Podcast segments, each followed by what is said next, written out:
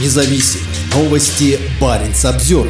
Кремлевский пропагандист Мария Захарова про ситуацию с норвежскими оленями. Настоящий зооцид. 40 оленей, которые вернулись с российской территории, были отправлены в Норвегию под нож. Пресс-секретарь Российского министерства иностранных дел Мария Захарова использовала этот повод, чтобы попытаться разжечь конфликт между коренным народом страны Саами и властями Норвегии. «Такого духи не прощают», — написала Захарова в своем телеграм-канале, процитировав старую саамскую легенду о человеке-олене. Норвежские неолибералы и зооненавистники из ветконтроля плевать хотели на чувства саамов их мифологию, продолжила она. Захарова, занимающая один из самых высоких постов в российском МИДе, известный распространитель российской дезинформации и пропаганды. Норвегия входит в число стран, на которые она очень любит нападать на еженедельном полном лжи брифинге министерства. Проблема незаконного перехода оленями российской границы в поисках пастбищ не нова. Однако в этом году животные попали в заголовки мировых новостей рублей, когда заповедник Пасвик потребовал от Норвегии 47 миллионов крон в качестве компенсации за значимый ущерб, нанесенный оленями. Это более 100 тысяч евро за каждого из 42 оленей, которые перешли границу в декабре прошлого года. На этой неделе норвежское сельскохозяйственное агентство сообщило о возвращении 40 животных, но по приказу Управления по безопасности пищевых продуктов все они были забиты. В Норвегии действует общий запрет на ввоз животных из стран, в которых действуют ограничения из-за серьезных инфекционных инфекционных заболеваний. Их казнили. Настоящий зооцид, написала Захарова и задала риторический вопрос. И где же были хваленые зоозащитники? Гринпис, Всемирный фонд охраны дикой природы? Летом обе организации были признаны в России нежелательными и сворачивают свою деятельность в стране. При этом для коренных жителей Норвегии, малочисленного северного народа Саамов, то, что произошло, кощунство и святотатство, продолжила пресс-секретарь МИДа. О нарушении прав Саамов в Норвегии также говорится в ежегодном докладе Министерства о ситуации с правами человека в отдельных странах.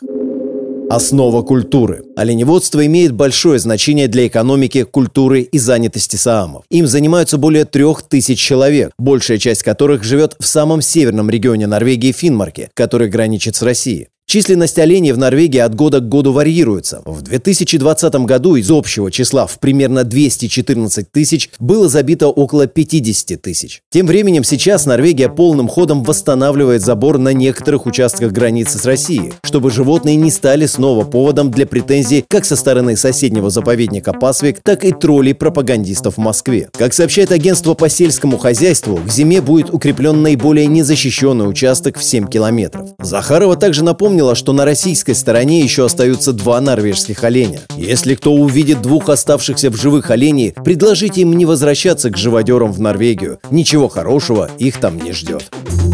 Парень Самсервер